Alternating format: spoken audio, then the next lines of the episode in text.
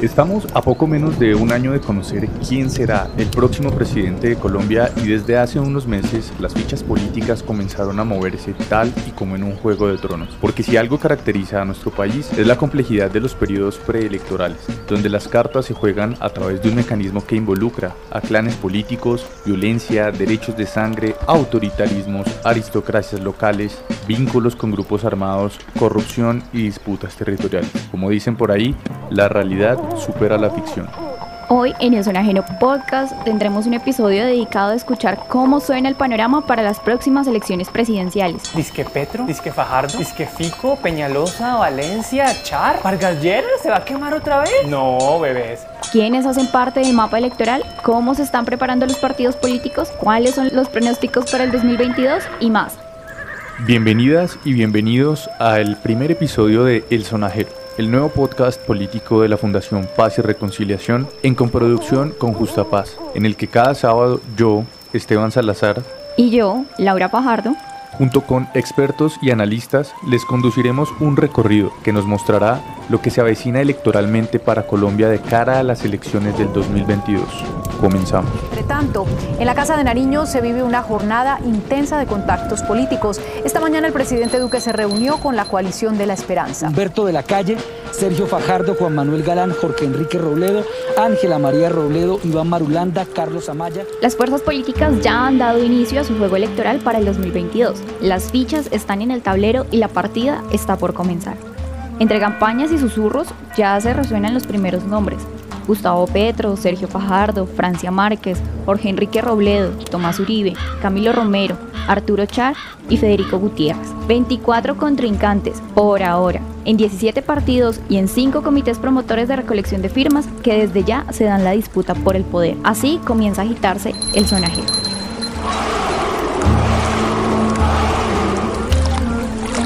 El 13 de marzo de 2021 comenzó a correr el calendario electoral para las elecciones al Congreso y el 29 de mayo comenzó la carrera por el trono con el calendario presidencial, pero lo que viene para este año todavía tiene más sustancia.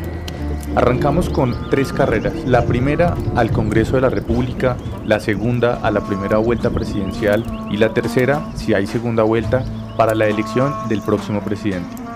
Así es, Esteban. Y específicamente para la primera vuelta presidencial en este año electoral se darán los procesos de inscripción de comités promotores de grupos significativos de ciudadanos que quieran inscribir candidaturas presidenciales independientes.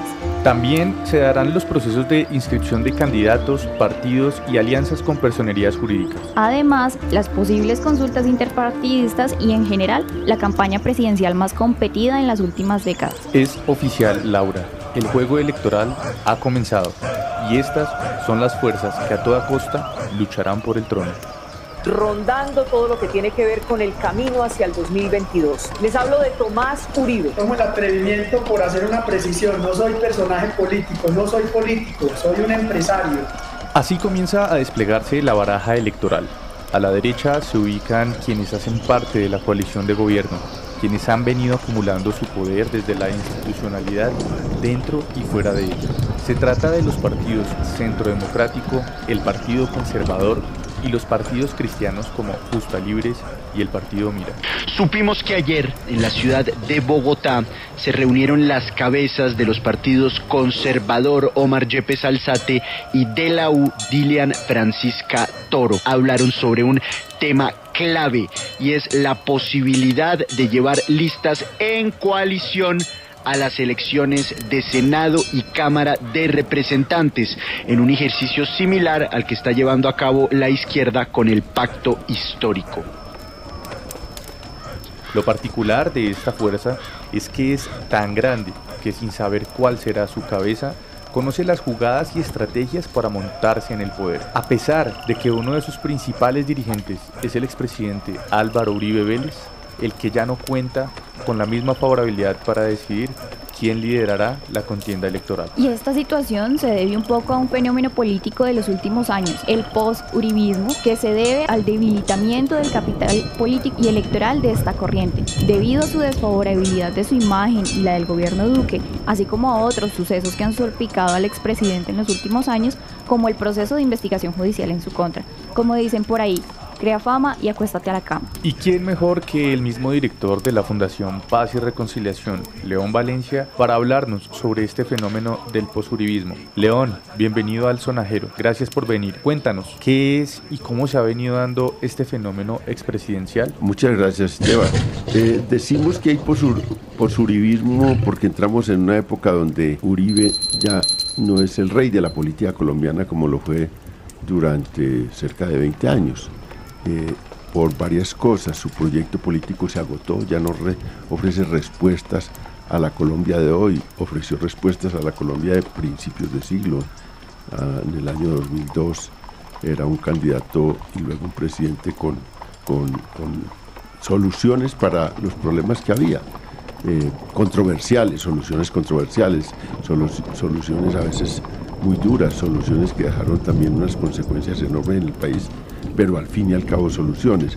Ya no tenemos ese Uribe con esa propuesta, eso lo reflejan eh, su decadencia en las encuestas, lo refleja también la grave crisis que vive el gobierno de Duque, que es un gobierno uribista. Uribe ya no es lo que era Jamula ya no es lo que era, ya no es lo que era. Ya no maneja el país como una finca, ya casi nadie lo defiende. La abrumadora mayoría de colombianos lo ve con malos ojos. Le tocó salir huyendo espantado del Congreso para que la Corte Suprema de Justicia no lo metiera preso. Las 6.402 ejecuciones extrajudiciales durante su gobierno siguen destapándose. Así que el patrón de la derecha está más afuera que adentro. Y ya la gente no le compra tan fácil su discursito. Eso es una crisis existencial para un partido cuyo logo literalmente es Álvaro Uribe. Para completar puso un presidente que salió pésimo. Hoy se conoció a través de diferentes medios de comunicación que el pasado fin de semana el expresidente Uribe se reunió en su finca del Ubérrimo con Fuad Char, máximo líder de esa familia, y su hijo, el exalcalde de Barranquilla, Alex Char.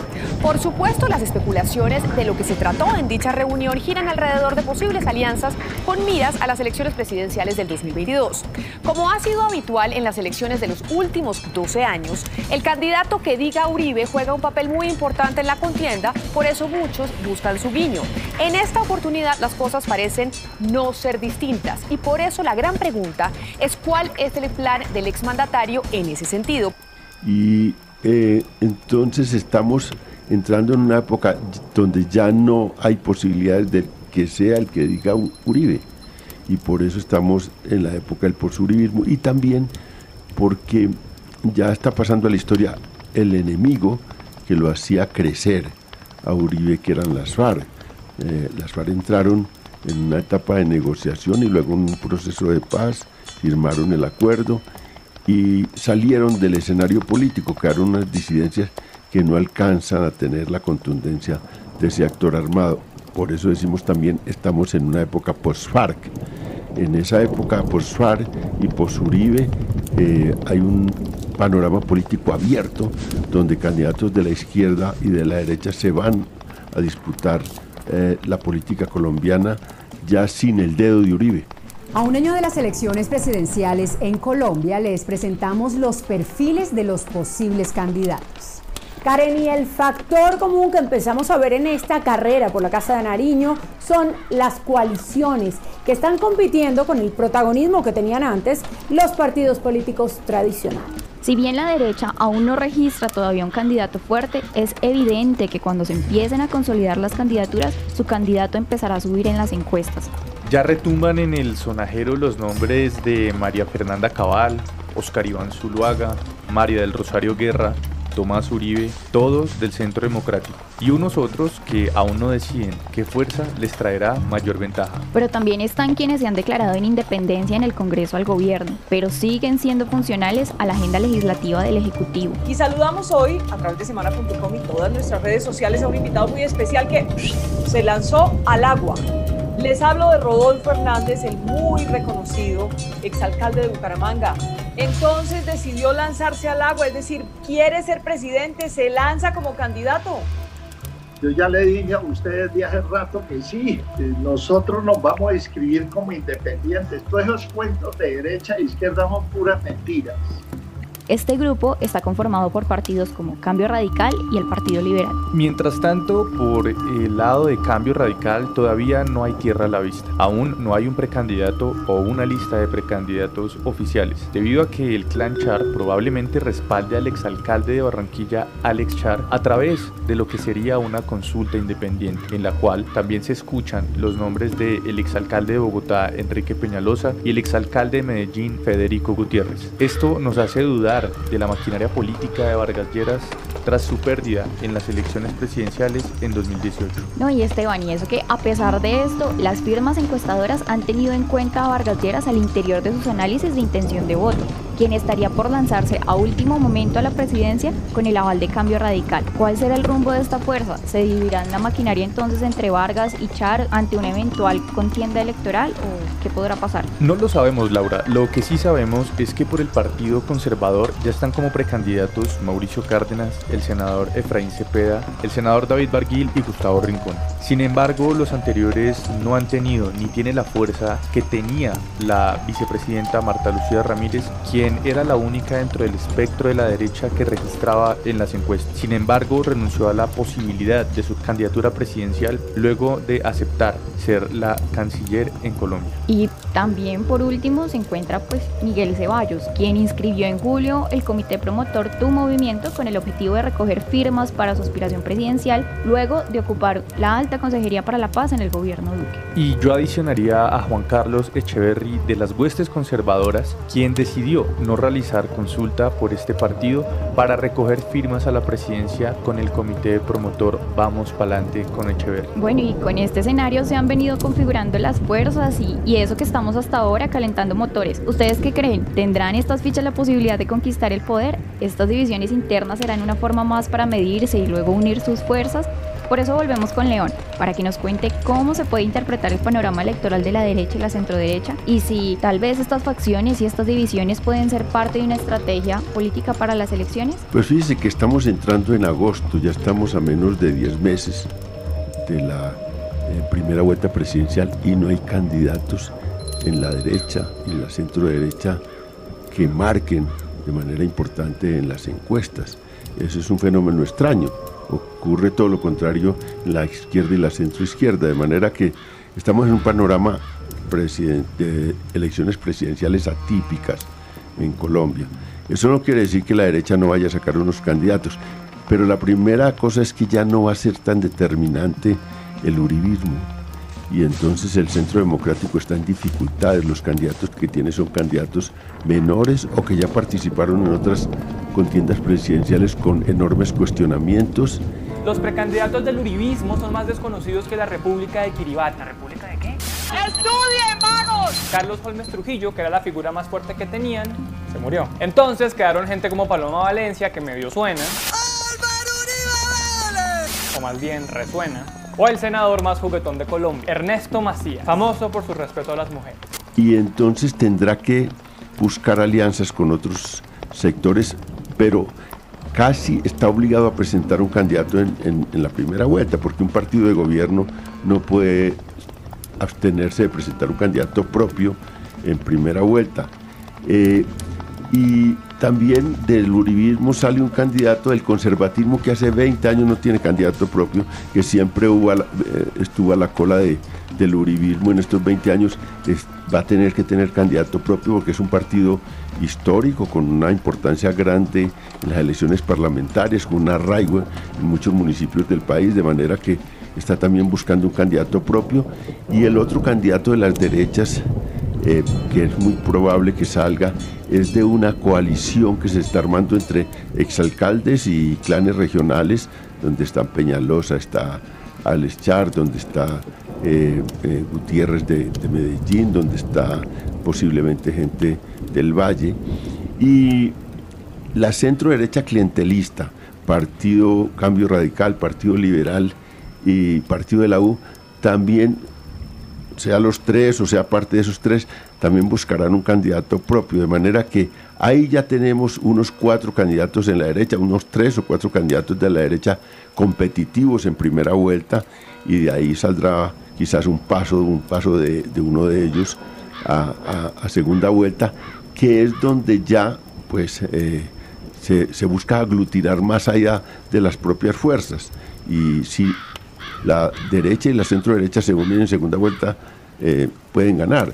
Pero también, pues ahora la izquierda tiene una gran posibilidad y está más, más, más unida. Paradójicamente se habla de muchas divisiones en la, en la izquierda, pero en este caso está más, más dividida la derecha que la izquierda.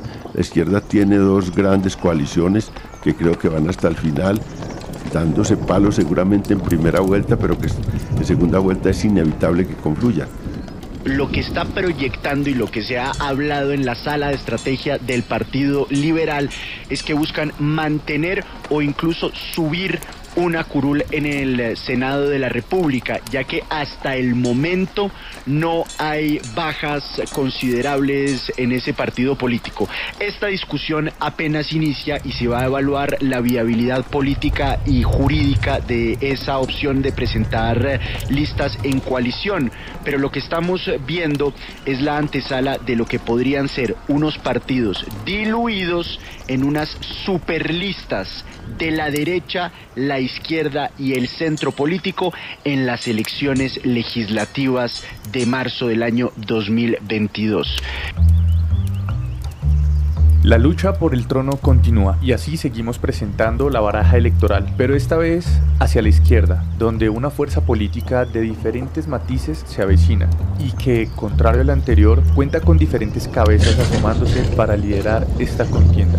Esta vez se trata de la coalición de la esperanza y la coalición del pacto histórico. No hay que dejar de lado que también hay otra fuerza que se encuentra indecisa, Sí, señores, se trata del liberalismo, que posiblemente termine en la coalición de la esperanza o dé un paso a la derecha y se una a la fuerza política de eh, la coalición de gobierno rompiendo con el plan del Partido Liberal de desmarcarse del apoyo que brindó para la elección del gobierno Duque. Además, Esteban, entrando en detalle con las dos principales fuerzas de izquierda y la centroizquierda, en el pacto histórico, pues se encuentran diferentes partidos como la Colombia Humana, el MAIS, el Polo Democrático y la UP, además de la, de la reciente adhesión de Francia Márquez con el movimiento Soy Porque Somos. Esta coalición también ha recibido el respaldo del partido ASI, del partido ADA, del Partido Comunista, de Comunes, de Todos Somos Colombia, el movimiento Fuerza Ciudadana, el movimiento político Congreso de los Pueblos, el movimiento político MODEP, el PTC y el Partido de la Unidad Democrática. A pesar de que esta coalición también, Laura, ya cuenta con unas caras visibles para la campaña presidencial como las de Roy Barreras, Alexander López, Francia Márquez y Gustavo Petro, se sabe que este último candidato ha tenido una mayor ventaja, liderando las cuatro encuestas de cara a la presidencia realizadas en el primer semestre del 2021. Esto debido, entre otras cosas, a la posición que ha asumido ante el descontento social enmarcado por las movilizaciones del paro nacional y la crítica ante la ausencia de responsabilidad en los gobiernos locales sacudidos por esta crisis. Aún así, los retos a los que se enfrenta el pacto histórico serán bastantes. Por ejemplo, fortalecer aquellas cabezas que los acompañan y sobre todo contrarrestar la desfavorabilidad de Gustavo Petro por parte de otros sectores políticos y sociales ante la opinión pública. Frente a esto, le preguntamos a Ariel Ávila, subdirector de la Fundación Paz y Reconciliación, ¿podría el pacto histórico pasar a una segunda vuelta sin la coalición de la esperanza? Ariel, bienvenido al Sonajero. Gracias por venir. Cuéntenos. Esteban, muchísimas gracias a usted por la invitación y a Laura, muchísimas gracias. Esteban, mire, eh, tres partes de la respuesta. Primero, a primera vuelta van a ir por lo menos seis candidatos presidenciales. A hoy pues está Gustavo Petro, va a haber alguien entre Alejandro Gaviria y Sergio Fajardo, seguramente Vargalleras en la centroderecha, alguien del uribismo cercanos a ellos que puede ser Federico Gutiérrez y seguramente el candidato de los partidos cristianos. Es decir, que vamos a tener una primera vuelta presidencial con un abanico importante. Esto significa que en esa primera vuelta las coaliciones no van a ser tan grandes. Por tanto, el pacto histórico podría estar en segunda vuelta sin coalición de la esperanza sin ningún problema. Pero para ganar la segunda vuelta si no podría sonar. Con un nivel de popularidad similar está por la centroizquierda la coalición de la esperanza con los partidos Alianza Verde y Dignidad, junto con el apoyo de los movimientos de compromiso ciudadano y el nuevo liberalismo. Este último a espera de saber si se reconoce o no, como lo mencionó Ariel, su personería jurídica. Ese lado tiene los candidatos que sacaron el tercer y cuarto lugar en la primera vuelta del 2018 a las elecciones presidenciales, Sergio Fajardo y Humberto de la Calle. Y precisamente desde el eje cafetero, integrantes de la coalición de la esperanza presentaron su propuesta para las elecciones del 2022.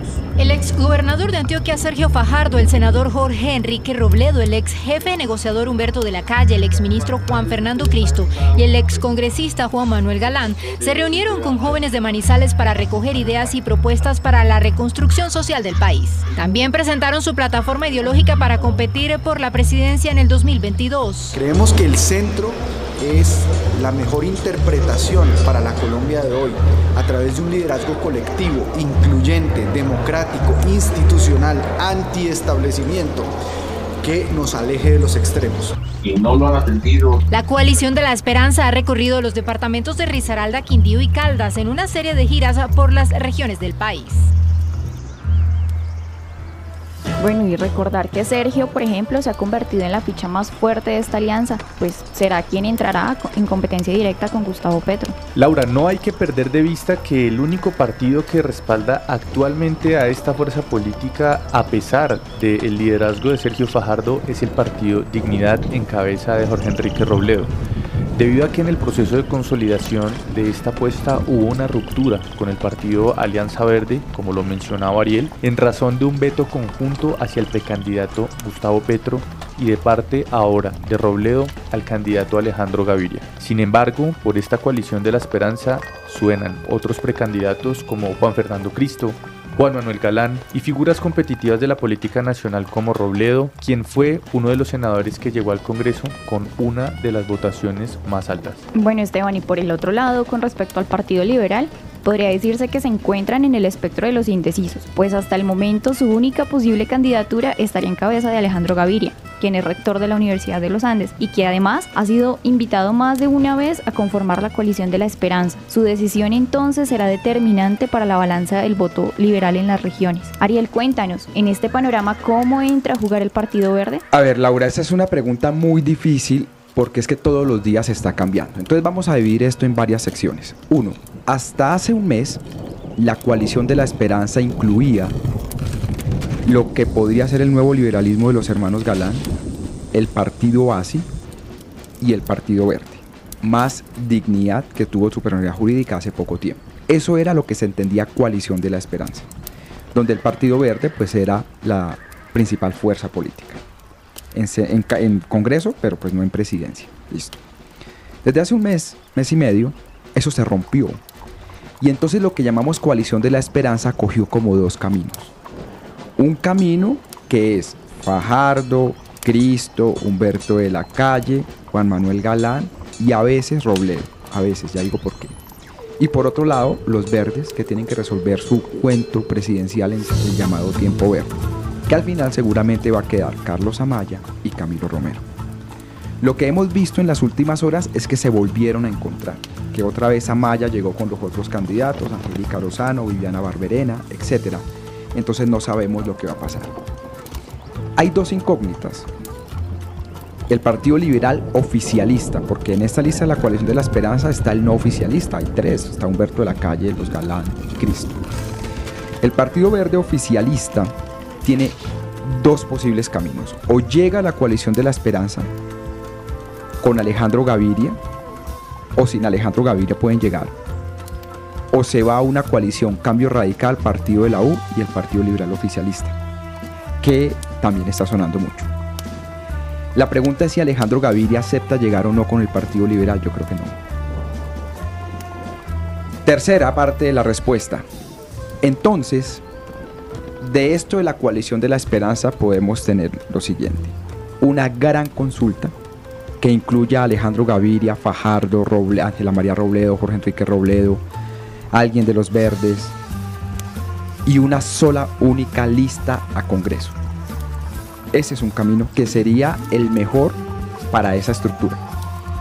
El otro camino es que existan dos consultas. Una de los verdes y una del resto de la coalición de la esperanza. Y eso significaría que habrían dos listas, la lista verde y la lista de la coalición de la esperanza, que puede ser por el nuevo liberalismo, si es que les dan personalidad jurídica, o por la ASI, o incluso por Colombia Renaciendo. Eso significaría que los verdes bajarían por lo menos a cinco senadores y que estos otros sacarían tres o cuatro. Ariel, usted mencionaba el tema de dignidad y de Robledo. ¿Qué papel va a jugar Robledo entonces en este espacio? Lo de Robledo es una cosa dramática porque ellos lograron personería jurídica, pero no, pues, no pueden pasar el umbral solos. Y Robledo ha optado la decisión de vetar la entrada de Alejandro Gaviria a la coalición de la esperanza. Eso pues pone en, digamos, en, en contradicción esa coalición. Y yo lo que siento es que al final Dignidad va a ir en coalición con el Partido Verde y vamos a ver cómo se resuelve lo de Alejandro, que yo, Alejandro pues ya está jugado, aunque pues estamos en la época de la psicología inversa donde él dice que no, pero para decir que sí más adelante. Pero yo creo que ahí vamos a terminar. La pregunta es si le dan la personería al nuevo liberalismo, van o no van en lista de coalición con los verdes. Por dos razones, por la oposición tan dura que le está haciendo Carlos Fernando Galán a Claudia López, lo cual dañaría esa posibilidad. Y lo segundo, por el tema Camilo Romero. Bueno, y ya vamos con las conclusiones. En este juego político son múltiples las fichas, como hemos visto, y por eso para plantear un panorama electoral son muchos los factores a tener en cuenta. Por eso, desde Pares le hemos venido poniendo la lupa a cada fuerza política que se ha venido disputando en lo corrido de estos meses la carrera hacia la presidencia. A este ejercicio se han sumado otras estrategias, como las de las firmas encuestadoras que han dado luces de lo que podría llegar a pasar en el 2022. Por ejemplo, las encuestas realizadas en el primer semestre del 2021, periodo en el que se realizaron las mediciones por parte de Atexco para la W Radio, Invamer, Guarumo, Ecoanalítica y el Centro Nacional de Consultoría muestran que los dos candidatos con mayor probabilidad de votación si las elecciones fueran hoy serían Gustavo Petro por el pacto histórico con el 19% y Sergio Fajardo por la coalición de la esperanza que contaría con el 17% de los votos. Mientras tanto, en la derecha todavía está por verse cómo moverán sus fichas, con la posibilidad de que su trayectoria en este juego político les dé como para figurar en el mapa electoral. ¿Estaremos entonces frente a una situación similar a las de las últimas jornadas de votación a la presidencia?